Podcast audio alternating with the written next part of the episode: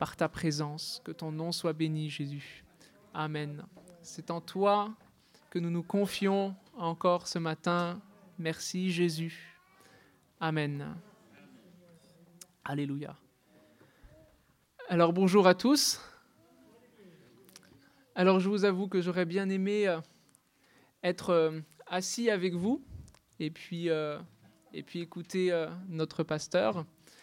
Mais j'ai confiance, vraiment cette confiance que le Seigneur est avec lui, que le Seigneur prend soin de lui. Il faut qu'on ait toujours confiance dans le Seigneur, qui est bon, qui est fidèle avec nous. Amen. Et j'ai quand même j'ai quand même trois, trois pages décrites. Alors je vous rassure, le, le couvre-feu est à 20h, donc on a le temps. non, euh, je n'ai pas l'intention de, dire forcément tout ce que, j'ai écrit, mais euh, j'avais à cœur de revenir sur euh, quelque chose qui a été célébré, qui a été fêté un peu partout dans le monde cette semaine. Euh, C'est les mages, ou dans notre tradition on dit les rois mages. on verra que ce n'est pas tout à fait exact, mais les mages, donc qui, euh, qui sont traditionnellement fêtés, euh, je crois, aux alentours du 6 janvier. Et dans certains pays, c'est même très important. Hein. Si vous allez par exemple en Espagne, ben, en Espagne, les enfants, c'est cette semaine qu'ils ont eu des cadeaux parce que c'est les rois mages qui ont apporté des cadeaux. Donc la tradition en Espagne, c'est cette semaine qu'on fait les cadeaux. Euh, en Russie, dans la religion orthodoxe, c'est vraiment euh, cette semaine qu'il y a une célébration de Noël qui est très importante. Donc c'est euh, vraiment voilà, célébré un petit peu partout et nous on a cette tradition de la galette des rois, etc. Mais je voulais revenir et bien sur ce que, sur ce que la Bible nous a dit de ces fameux personnages, les mages, et notamment déjà aussi pour, euh, pour euh, montrer toutes euh, les, les, fausses idées qu'on a et toutes les erreurs qu'on fait avec les mages. Et vous posez cette question, est-ce que vous avez bien fait votre crèche de Noël? Alors, je ne sais pas s'il si, faut faire des crèches, s'il ne faut pas faire des crèches. En tout cas, il ne faut pas prier devant, ça c'est sûr. Il ne faut pas se prosterner devant. Mais ce que je voulais dire, c'est que souvent, eh bien, il y a cette tradition-là de faire des crèches et elles sont mal faites. Parce que euh, ce qui est représenté n'est pas euh, en, adéquation avec la parole de Dieu. Et je voulais simplement souligner d'abord eh trois fausses, euh, trois idées fausses sur les mages. Mais déjà, bien sûr, on va lire le texte dans Matthieu au chapitre 2, et au verset 11. Matthieu 2, verset 11.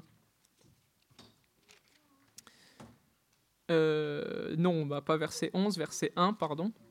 J'avance un petit peu trop vite. Euh, Jésus étant né à Bethléem en Judée, au temps du roi Hérode, voici, des mages d'Orient arrivèrent à Jérusalem et dirent où est le roi des Juifs qui vient de naître? Car nous avons vu son étoile en Orient et nous sommes venus pour l'adorer. Et certaines versions disent nous sommes venus pour nous prosterner devant lui. Le roi Hérode, ayant appris cela, fut troublé et tout Jérusalem avec lui. Il assembla tous les principaux sacrificateurs et les scribes du peuple, et il s'informa d'eux où devait naître le Christ. Ils lui dirent à Bethléem en Judée, car voici ce qui a été écrit par le prophète. Et toi, Bethléem, terre de Juda, tu n'es certes pas la moindre entre les principales villes de Juda, car de toi sortira un chef qui pètera Israël, mon peuple. Alors Hérode fit appeler en secret les mages et s'enquit soigneusement auprès d'eux depuis combien de temps l'étoile brillait. Puis il les envoya à Bethléem en disant Allez et prenez des informations exactes sur le petit enfant. Quand vous l'aurez trouvé, faites-le moi savoir, afin que j'aille aussi moi-même l'adorer. Après avoir entendu le roi, ils partirent. Et voici, l'étoile qu'ils avaient vue en Orient marchait devant eux jusqu'à ce qu'étant arrivée au-dessus du lieu où était le petit enfant, elle s'arrêta. Quand ils aperçurent l'étoile, ils furent saisis d'une très grande joie. Ils entrèrent dans la maison, virent le petit enfant avec Marie, sa mère, se prosternèrent et l'adorèrent. Ils ouvrirent ensuite leur trésor et lui offrirent en présent de l'or, de l'encens et de la myrrhe. Puis, divinement avertis en songe de ne pas retourner vers Hérode, ils regagnèrent leur pays par un autre chemin. Amen. C'est vraiment une très belle histoire. Et donc, sans plus tarder, première fausse idée sur les mages. Eh bien, justement, les mages ne font pas partie de la crèche. Et ça, c'est la première, euh, première euh, diapo. Les mages ne font pas partie de la crèche. Donc, j'ai rayé cette image euh, de Jésus eh bien, dans la mangeoire et puis les, les, rois mages qui sont autour. Et j'ai remis le verset qu'on a lu. Ils entrèrent dans la maison. Donc c'était plus Jésus n'était plus euh, dans les tables, dans la crèche. Ça faisait déjà, eh bien, on ne sait pas combien de temps, peut-être quelques jours, peut-être quelques semaines, que Jésus était né, euh, peut-être quelques mois, on ne sait pas exactement précisément, mais il n'était plus dans la crèche. Et ça me permet aussi brièvement, on va essayer de ne pas être trop long, mais juste de replacer le contexte de tout cela, parce que des fois, ça peut être difficile de suivre un petit peu tout ce qui s'est passé, parce qu'il y a deux textes, il y a Luc et puis il y a Matthieu qui nous parlent de la naissance de Jésus. C'est pour ça aussi que j'ai mis une carte, pour qu'on fasse un petit peu de géographie. Et donc, euh, il y a, euh, plus, deux villes, trois villes qui sont importantes dans l'histoire. La première ville, c'est la ville de Nazareth. Et Nazareth, c'est une ville qui est au nord. Alors, je ne sais pas si vous voyez, du coup, c'est peut-être un peu petit, un peu. Mais Nazareth, c'est une ville qui est au nord, dans une région qu'on appelle la Galilée. Euh, voilà, c'est pour ça que Jésus était appelé l'homme de Galilée. Euh, c'est une région, Nazareth, c'est là que euh, Marie et Joseph habitaient. Ils habitaient à Nazareth, en Galilée, au nord. Et puis, il y a eu, il y a eu un événement, une circonstance un recensement qui était obligatoire et qui a fait que Joseph et Marie, ils ont été obligés, alors que Marie était enceinte et puis euh, quasiment à, bah, à, terme, en fait, hein, elle était à, neuf mois, et ben, ils ont été obligés euh, de se déplacer, de faire quand même un long voyage euh, de jusqu'à presque une centaine de kilomètres, je ne sais pas exactement, entre 50 et 100 kilomètres, pour aller au sud, dans une autre région qui s'appelle la Judée, et donc dans une ville qui s'appelle Bethléem et qui est juste à côté de Jérusalem. Donc ils ont fait un long voyage et on peut se poser qu'ils n'étaient pas ravis de devoir faire ce long voyage vu les circonstances, vu que Marie était enceinte, mais ils n'ont pas eu le choix. Et, effectivement, bah, quand ils sont arrivés à Bethléem, c'est là que Jésus est né, et c'est là qu'ils n'ont pas trouvé d'autre endroit qu'une crèche pour pouvoir passer la nuit. Et, Jésus est né là, dans, dans cette crèche. Et après, ben, du fait que Jésus est né à, Bethléem, ben, ils ont été obligés de prolonger un peu leur voyage. Euh, parce qu'en plus, ben, y a, dans la, foi juive et dans la loi de Moïse, il y a des ordonnances. Il fallait attendre sept jours pour le circoncire. Après, il fallait aller le présenter au temple, etc. Donc, du coup, ils ont été obligés de prolonger leur séjour à Bethléem. Et quand ils ont prolongé leur séjour à Bethléem, ils ne se sont pas dit oh bah, on a trouvé une crèche, oh bah, c'est bien, ici on est bien, on est à l'aise. Non, c'était une crèche, c'était vraiment euh, pour l'urgence, c'était pas agréable. Et visiblement, ils ont trouvé un lieu après pour euh, habiter euh, une maison. et, et ils sont restés là, donc plusieurs, on ne sait pas combien de temps non plus, mais un certain temps. Et donc les mages sont arrivés à Bethléem quand, quand ils étaient là voilà, dans une maison. Et, euh, voilà, ça c'est pour replanter euh, un petit peu le contexte. Et, euh, et c'est intéressant, important, parce que c'est ce qui a permis aussi à des prophéties de s'accomplir. Et, ça, c'est quand même aussi miraculeux, c'est que, que finalement, bah, Joseph et Marie sont là dans les problèmes. Parce qu'il faut le dire, quand Jésus vient, c'est plein de problèmes pour Joseph et Marie. Ils sont là dans les problèmes, ils sont obligés d'aller à Bethléem, c'est pas du tout leur choix, etc. Mais derrière, il y a quand même des conduites miraculeuses de Dieu pour que Jésus naisse à Bethléem, alors que c'est pas du tout là que Joseph et Marie ils habitent. C'est pas du tout là qu'ils ont projeté de donner naissance à Jésus. C'est pas du tout leur projet, c'est pas du tout leur plan à eux qui se réalisent, mais c'est les plans de Dieu, c'est le chemin de Dieu pour qu'une prophétie s'accomplisse, parce que Jésus devait naître à, Bethléem. Hein. c'était euh, marqué dans, dans Michée au chapitre 5 au verset 2, et puis Matthieu le, le rappelle hein, dans, le texte qu'on a lu. Donc ça, c'était une première chose à dire. Première erreur, voilà, les mages ne font pas partie de la crèche. Deuxième erreur que l'on commet euh, généralement, euh, enfin que la tradition commet, les mages ne sont pas au nombre de trois. En fait, la Bible ne nous précise pas le nombre, combien ils étaient, mais on peut supposer qu'ils étaient nombreux, les mages, puisque euh, c'est marqué, et on l'a lu dans le texte, que Hérode a été troublé et tout Jérusalem avec lui.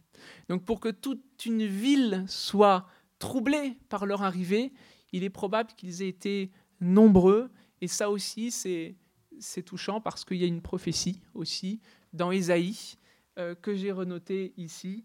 Euh, donc, il euh, et que j'ai, est-ce que je l'ai écrit pour moi? Non.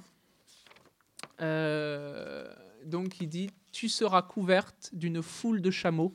Et vraiment, dans la prophétie, hein, si on regarde le, le contexte, il parle de Jérusalem. Il parle de Jérusalem et il dit Sur Jérusalem, tu seras couverte d'une foule de chameaux, de dromadaires, de Madian et d'Epha. Ils viendront tous de Séba. Ils porteront de l'or et de l'encens et publieront les louanges de l'Éternel. Et ça, c'est euh, voilà, c'est beau encore, un accomplissement. Hein, et, quelle circonstance incroyable hein, que la naissance bien de, de ce petit enfant euh, amène des gens, euh, des étrangers qui ont fait des kilomètres pour aller le voir et pour aller l'adorer. Ça, c'est aussi quelque chose. Et puis, troisième, troisième fausse idée sur les mages. Voilà, comme ça, on fera plus d'erreurs, on sera à jour. Euh, les mages n'étaient pas des rois. On dit tout le temps les rois mages. Hein. Et même moi, peut-être je vais dire les rois mages euh, parce que euh, on a l'habitude. Je vais essayer de pas faire d'erreur. Mais la Bible ne dit pas qu'ils étaient spécialement qu'ils étaient rois. Hein. donc j'ai rayé. Voilà aussi cette, cette image avec des couronnes et avec des, des vêtements royaux, etc. c'est marqué des mages, des mages d'Orient. Donc, Qu'est-ce que c'était? Et là, c'est intéressant de se poser la question, finalement, qui c'étaient ces mages? C'était qui ces, ces, personnes qui sont, qui sont venues? Ben, C'était des, probablement des... On pense que c'était des prêtres, des prêtres d'une religion euh, païenne, hein, une religion vraiment euh, euh, chargée d'occultisme. C'est des gens qui étaient dans l'occultisme à fond. C'est des gens qui, qui faisaient de la divination, qui, qui observaient justement les astres. Hein, d'ailleurs, ils disent on a vu son étoile parce qu'ils ont fait de l'astrologie. Euh, donc, c'est des gens qui étaient vraiment pris dans l'occultisme. Euh, d'ailleurs, souvent, bah, ils étaient conseillers du roi. Ils n'étaient pas rois, mais ils étaient quand même bien placés. Ils étaient riches, ils étaient conseillers du roi pour leur pouvoir spirituel. Et, euh, on sait bien sûr hein, combien l'occultisme, bah, c'est quelque chose qui, bah, qui, qui, va nous lier, qui va nous attacher à des puissances mauvaises. Mais euh, il faut bien savoir que ben, c'était des gens aussi qui avaient une soif de vérité. Et ça, c'est important. Les mages, c'est des gens, ils avaient une soif de vérité et ils cherchaient la vérité avec ce qu'ils connaissaient. Ils cherchaient avec ce qu'ils avaient. Personne ne leur avait annoncé l'évangile, personne ne leur avait expliqué la parole de Dieu. Ils étaient dans un pays où ça n'existait pas. Et ils avaient cette recherche de vérité comme comme plusieurs qui sont ici, avant d'être chrétiens, euh, avaient une recherche sincère de vérité et puis ils ont cherché au mauvais endroit. Ils ont cherché dans des religions où il y avait euh, de l'idolâtrie. Ils ont cherché dans l'occultisme, ils ont fait de la voyance, ils ont fait de la divination, etc. Mais pas par rébellion contre Dieu, parce qu'ils cherchaient, ils ne savaient pas, ils étaient dans l'ignorance et puis ils cherchaient. Et c'était ça les mages. C'était ça. Et ça, c'est intéressant, ça, peut même, ça répond même à des questions qu'on peut avoir. Des fois, on peut se poser la question, on peut se dire, mais comment ils font? Comment ils vont faire les gens qui, n'ont pas, euh, qui, vivent dans un pays où l'évangile euh, n'est pas annoncé, n'est pas prêché, ou euh, où c'est interdit, ou même peut-être des fois des gens encore dans certaines régions reculées qui n'ont jamais entendu, qui ne savent même pas que ça existe, la Bible, que ça existe d'être chrétien. Bah là, les mages, ils étaient en tout cas dans un pays où, où il n'y avait, avait personne pour, expliquer la foi. Et on voit que Dieu a su se révéler à eux. Dieu a su se révéler à eux personnellement parce qu'ils avaient cette soif, parce qu'ils avaient cette quête. Et je crois aussi, eh bien, c'est vrai que quelqu'un qui a soif de vérité, quelqu'un qui cherche, eh bien, Dieu se révèle. Et il y a des beaux témoignages. Il y a des beaux témoignages qu'on peut euh, trouver. Et certainement, nous, eh bien, on ne connaît pas tout parce que hein, euh, moi, je ne sais pas ce qui se passe en, Papouasie ou je sais pas où, ou au fin fond euh, de la forêt tropicale, je ne sais pas. Mais je pense qu'il y a des beaux témoignages. Et en tout cas, on, sait, par exemple, dans, souvent dans les pays musulmans, par exemple, où, euh, où, les chrétiens sont persécutés, où tu rencontres pas un chrétien tous les jours, où on ne te parle pas euh, de sa foi facilement. Il y a énormément de gens qui ont des rêves où Jésus leur apparaît en rêve ou des visions, et, euh, c'est extraordinaire. Je, crois, oui, que Dieu sait se, révéler à la personne vraiment et eh bien, qui, cherche, qui a, cette soif de vérité. Et ça, ça c'est aussi eh bien, ce, que, nous montre l'histoire des mages qui sont là. Euh, voilà, on voit vraiment leur soif de vérité parce qu'ils ont fait un long voyage pour aller jusqu'à Jésus.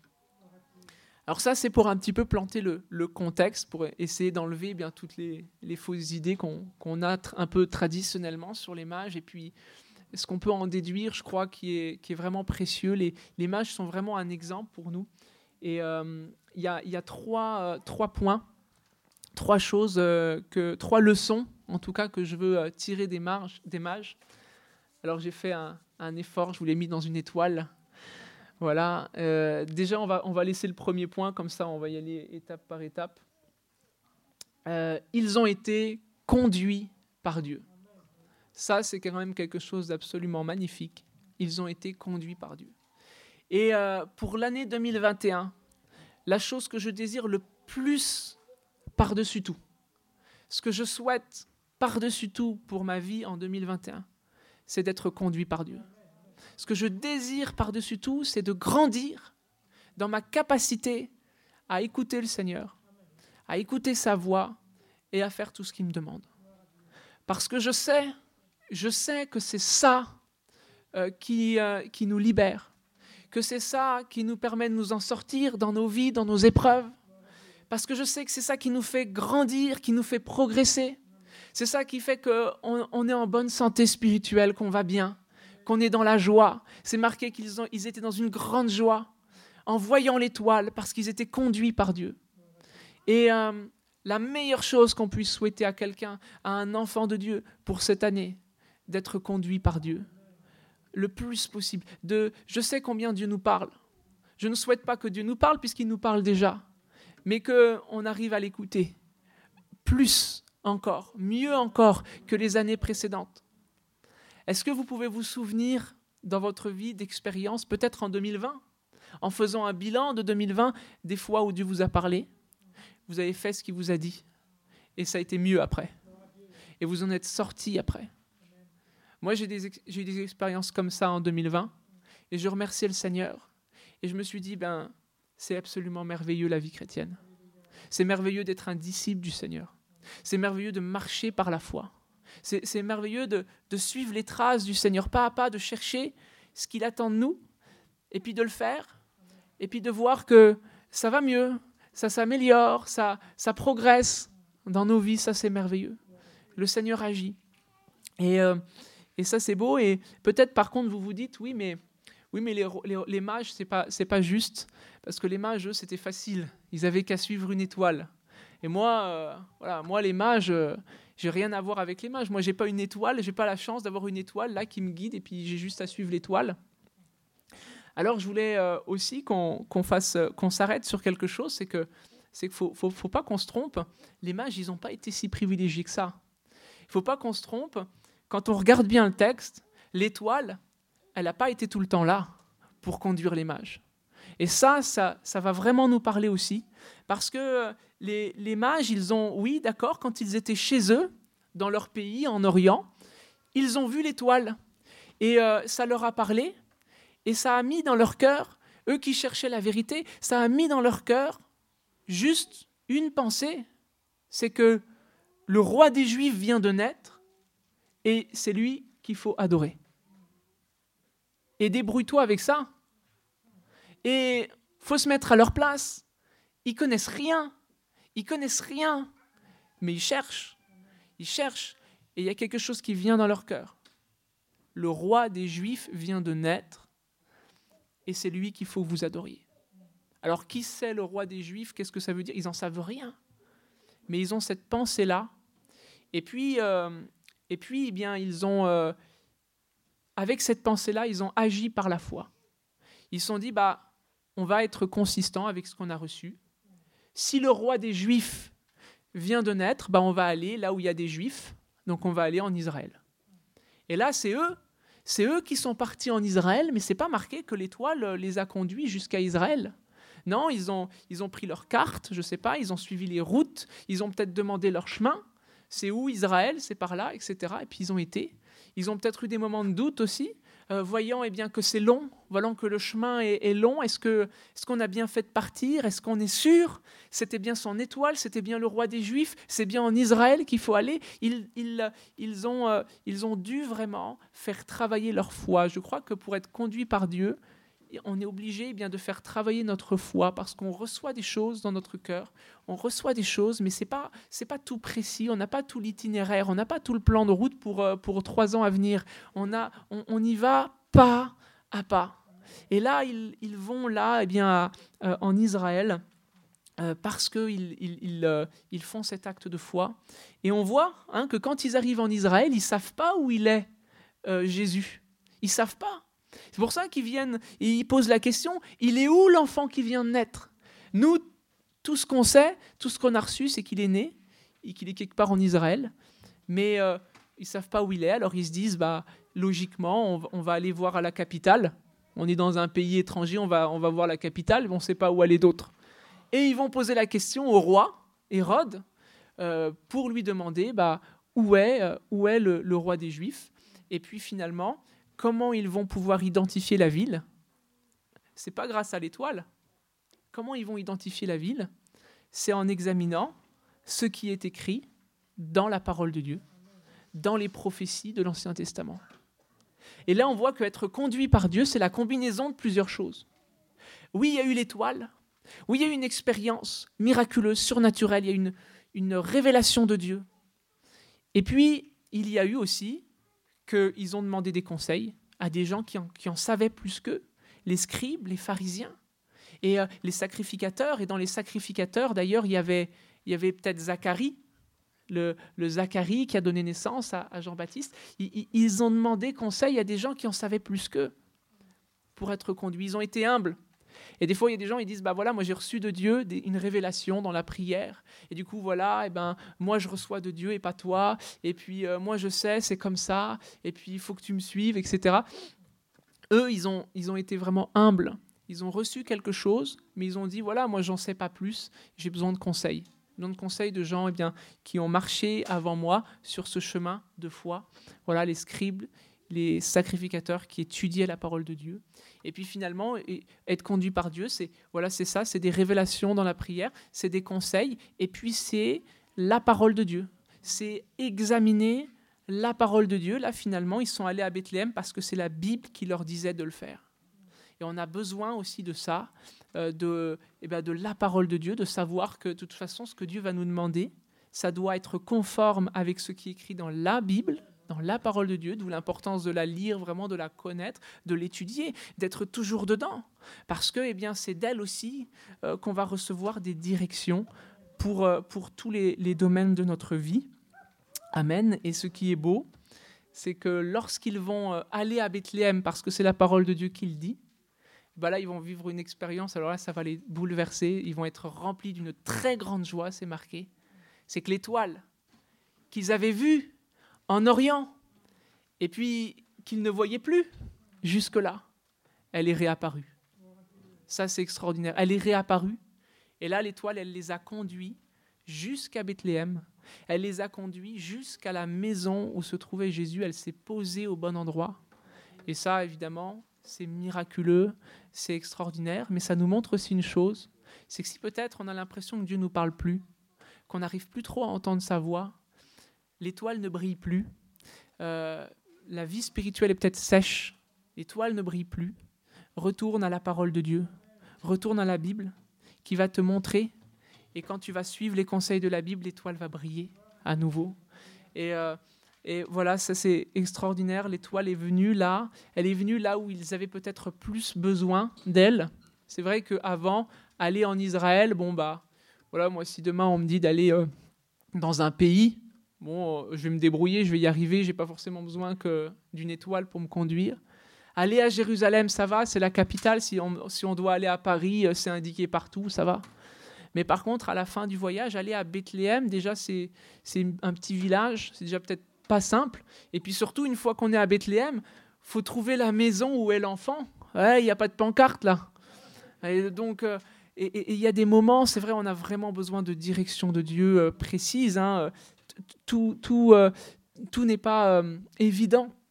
Mais à ce moment-là, Dieu est là aussi eh bien, pour nous diriger, pour nous conduire dans sa voie. Voilà, je crois que c'est c'est quelque chose de, grand, d'être conduit par Dieu, c'est ce après quoi on doit désirer.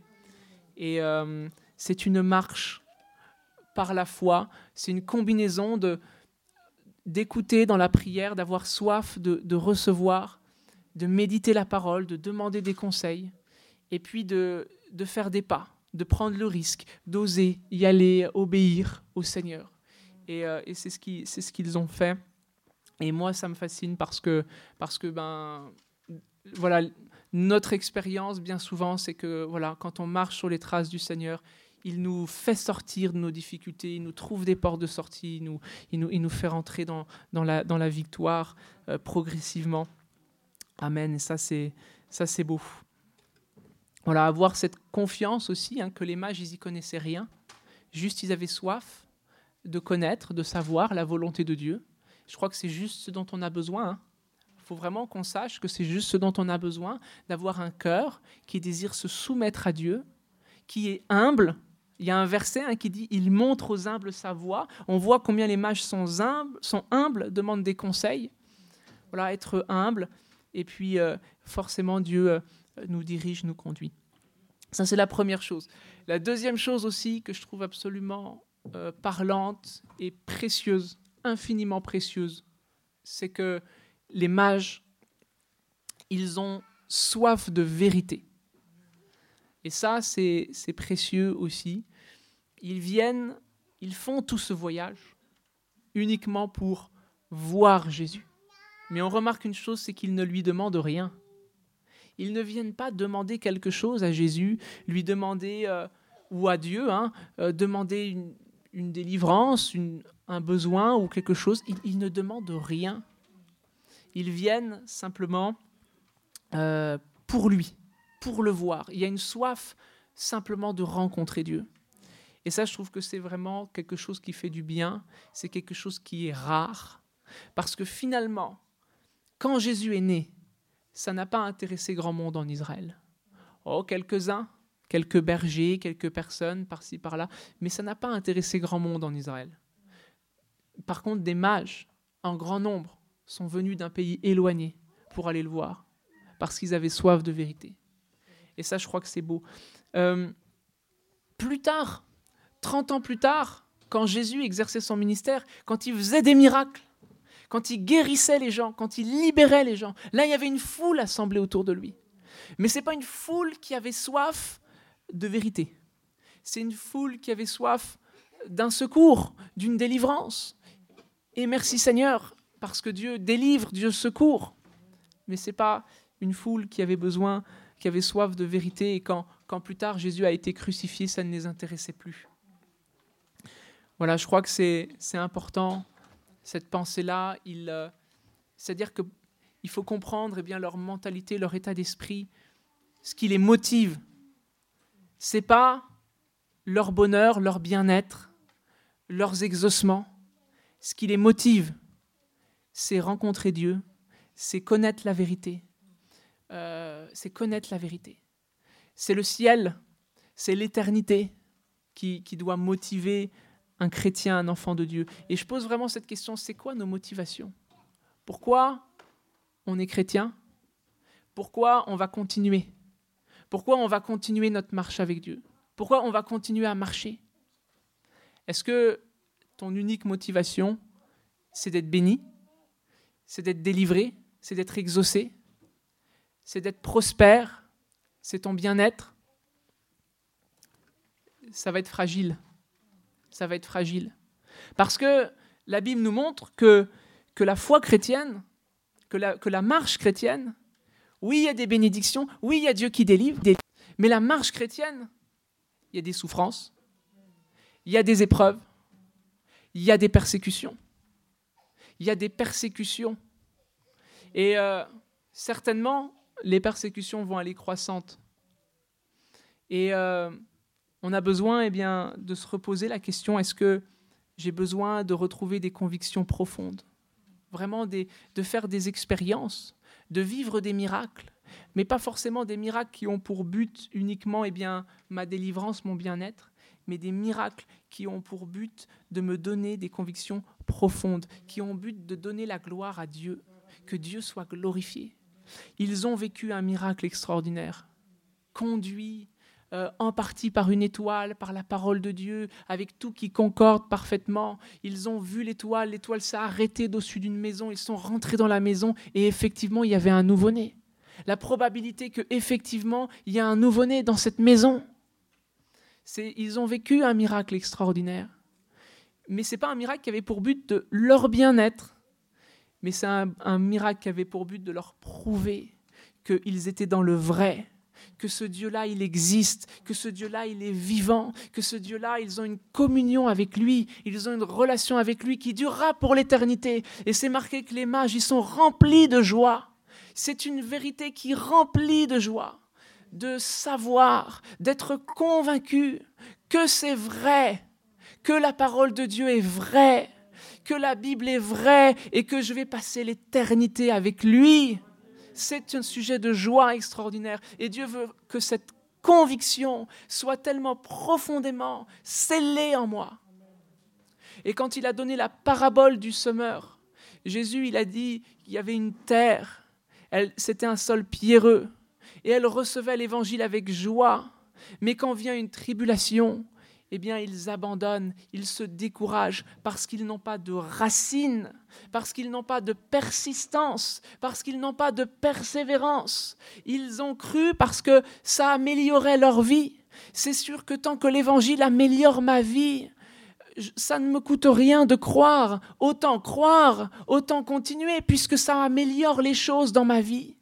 Mais Jésus dit, quand après vient une tribulation, et quand après l'évangile n'est plus un avantage, parce qu'il y a des moments où l'évangile n'est pas un avantage, ça occasionne des persécutions et des épreuves.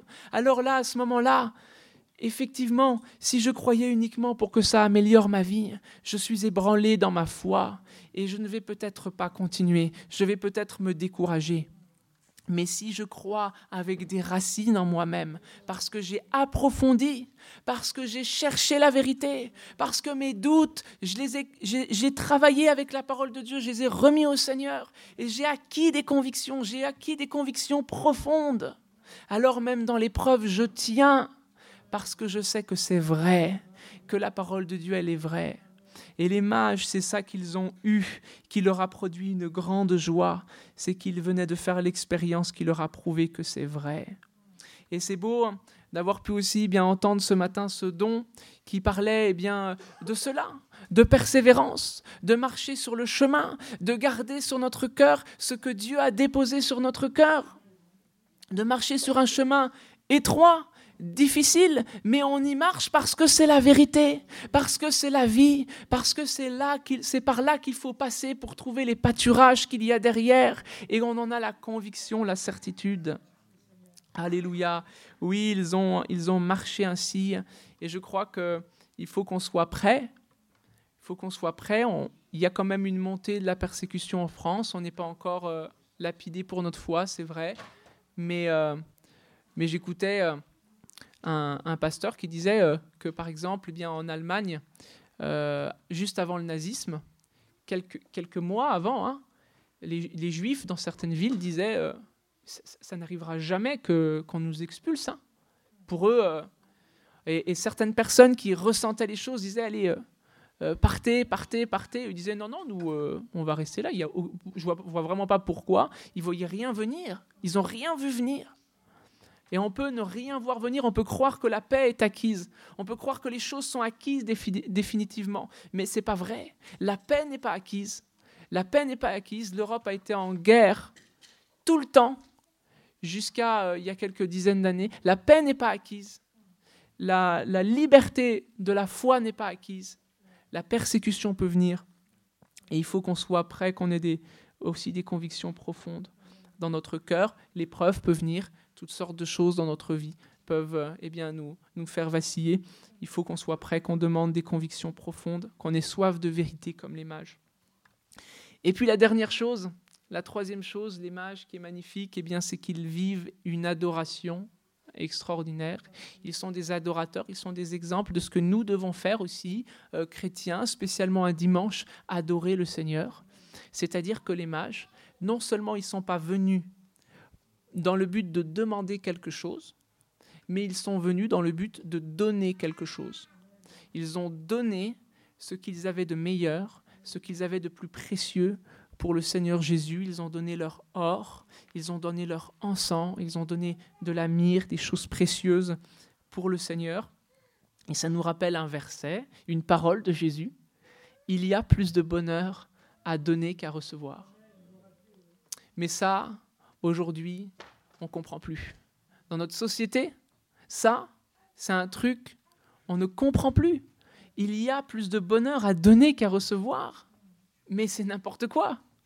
Mais euh, on est dans une société de consommation où, ce qu'on nous apprend, c'est que c'est en recevant qu'on est heureux. Le bonheur, c'est d'avoir. Comme disait le chanteur, on nous fait croire que le bonheur, c'est d'avoir. C'est un chanteur du monde mais qui a vu juste. On nous fait croire que le bonheur, c'est d'avoir et euh, c'est de recevoir. Mais euh, on a besoin eh bien, de revenir à cette confiance dans, dans le Seigneur Jésus qui nous indique un autre chemin. Ils étaient remplis de joie. Les mages, ils étaient remplis de joie en donnant leur adoration à Jésus. Alors j'ai trouvé une petite image. Je me suis dit, eh bien voilà, recevoir, c'est un petit peu comme cueillir une pomme sur un arbre. C'est rapide, c'est instantané, tu cueilles la pomme, tu l'as, mais tu as une pomme. Donner, c'est comme semer en terre une petite graine de pommier. Ça va être plus long, il va falloir arroser, il va falloir entretenir, mais à la fin, tu n'as pas une pomme, tu as un pommier. Et ça, c'est quelque chose de merveilleux. Et je crois que, bah, par exemple, on l'expérimente dans nos relations, dans notre relation avec quelqu'un.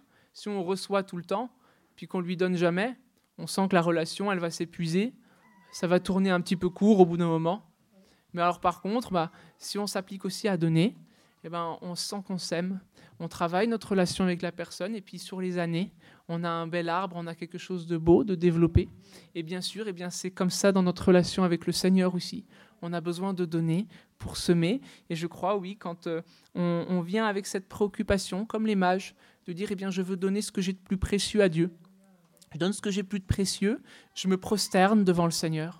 Ça veut dire se prosterner, ça veut dire je me soumets je demande que ce soit sa volonté qui soit faite dans ma vie. Je, demande vraiment, je cherche à lui faire plaisir. Je cherche à lui faire plaisir et euh, voilà, je le, je le, remercie, je le loue, je l'adore.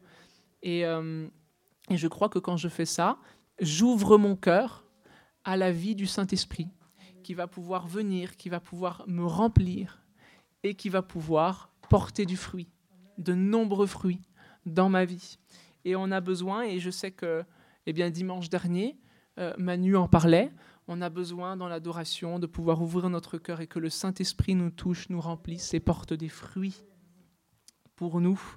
Amen. Et juste pour terminer, hein, l'or, l'encens et la myrrhe. L'or et l'encens, c'est vraiment des matériaux précieux. C'est pour montrer euh, eh bien, le côté, euh, la valeur qu'ils ont accordée à Jésus en offrant de l'or. L'encens, c'est, une, c'est un parfum qui était précieux. Et puis la myrrhe, c'est une plante amère qui symbolise la souffrance dans la Bible. Et c'était une préfiguration des souffrances de Jésus, de son sacrifice à la croix. Qui, euh, qui nous rappelle aussi que dans l'adoration, bien sûr, eh bien, c'est l'occasion pour nous de nous souvenir de la croix, de ce que Jésus a fait pour nous sur la croix. Amen. Alors simplement, je vous rappelle bah, les trois points qui sont affichés au milieu de l'étoile. Euh, voilà les trois points. Je, suis personnellement, ma soif, mon désir pour 2021, c'est d'être conduit par Dieu. Je veux vraiment grandir dans le, fait d'être conduit par Dieu. Je veux marcher par la foi. Je veux marcher pas après pas avec lui. Apprendre à lui demander, c'est quoi que tu attends de moi? Qu'est-ce que tu me veux? Parce qu'à chaque fois qu'on fait quelque chose, parce qu'il nous l'a demandé, il y a un mieux dans notre vie.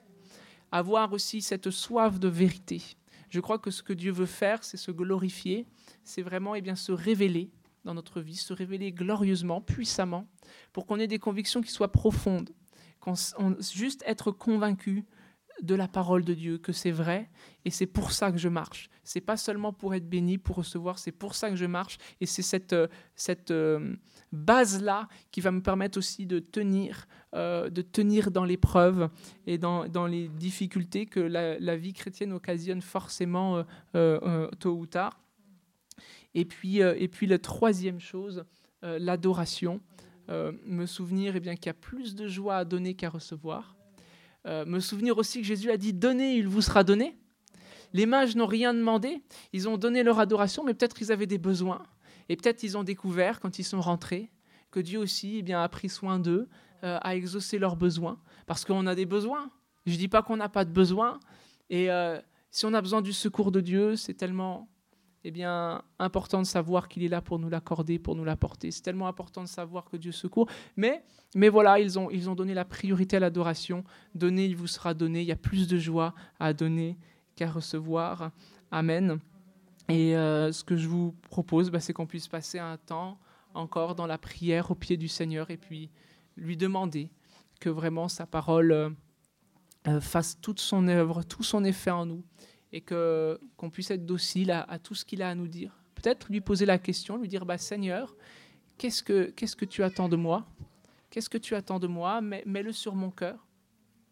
Voilà, qu'est-ce que tu attends de moi pour que je grandisse dans, dans les, les jours, les mois et dans cette année qui vient?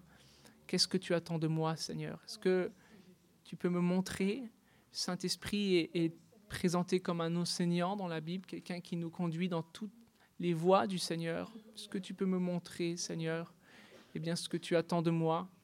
Alléluia, je veux lire ta parole, je veux l'étudier, je veux chercher ta volonté. Amen. Pour être ton disciple, marcher avec toi. Gloire à ton nom, Jésus. Gloire à ton nom, Jésus. Gloire à ton nom, Seigneur, parce que tu es là et que tu désires vraiment eh bien, souffler de ton esprit sur nos cœurs.